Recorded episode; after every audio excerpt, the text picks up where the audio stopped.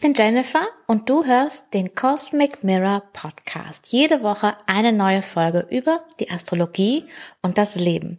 Aber heute möchte ich einfach nur sagen, alles Liebe für das neue Kalenderjahr. Ich habe jetzt heute keine Folge, für dich keine richtige Folge mit einer Vorschau oder so. Das hat einfach den Grund, dass ich auch ganz entspannt ins neue Jahr starte, so wie ich dir das auch in den letzten Podcast-Folgen empfohlen habe. Deswegen bekommst du ein kleines Mini-Update, weil eine wesentliche Veränderung gibt es am Dienstag, den 3. Januar, nämlich Venus wechselt aus dem Zeichen Steinbock in das Zeichen Wassermann. Da werden dann andere Themen ähm, aktiv. Sie hat von hier aus dann auch Kontakt zu Mars, was nicht unwichtig ist. Und nachher steht dann ein Treffen mit Saturn an. Bis dahin dauert es noch ein bisschen. Der Mond startet am Anfang der Woche auch weiter im Zeichen Stier. Das spricht auch für echten ja, eher gemütlichen Start, auch wenn der Mond natürlich dann auch noch mit Uranus in Kontakt kommt. Aber das haben wir schon am Sonntag quasi erledigt und dann ist es am Montag relativ ruhig.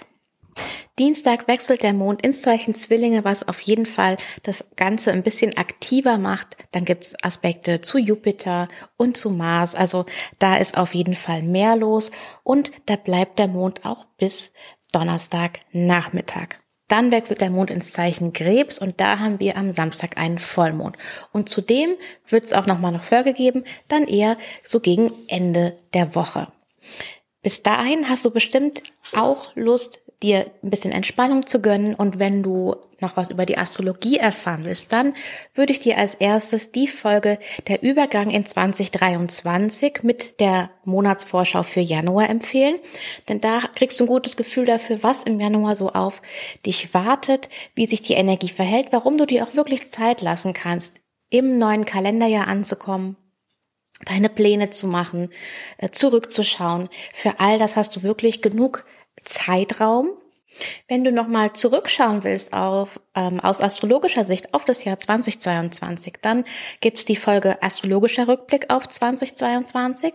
Und wenn du lieber planen willst und schauen willst, was hält dann 2023 so bereit, dann gibt's die Folge mit den fünf wichtigsten astrologischen Ereignissen in 2022.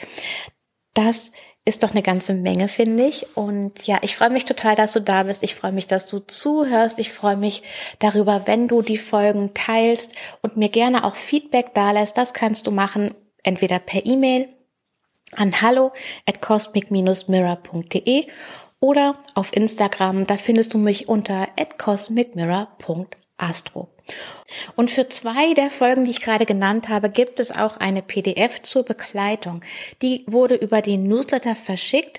Also wenn du dich jetzt erst zum Newsletter anmeldest und dann dadurch den Link jetzt noch nicht bekommst, schreib mir einfach, du kannst mir einfach auf den Newsletter direkt antworten, also auf die E-Mail, die du dann von mir bekommst mit dem Mini-Guide und dann schicke ich dir die anderen beiden Links auch sehr gerne nochmal zu. Dann sage ich Danke, dass du da bist. Danke, dass du zuhörst. Ich freue mich auf viele weitere Folgen mit dir. Wenn dir der Podcast gefällt, dann abonniere ihn gerne und empfehle ihn weiter. Ich wünsche dir eine fabelhafte, wundervolle, verbundene, entspannte Woche und wir hören uns dann einfach Ende der Woche wieder. Bis dann. Ciao.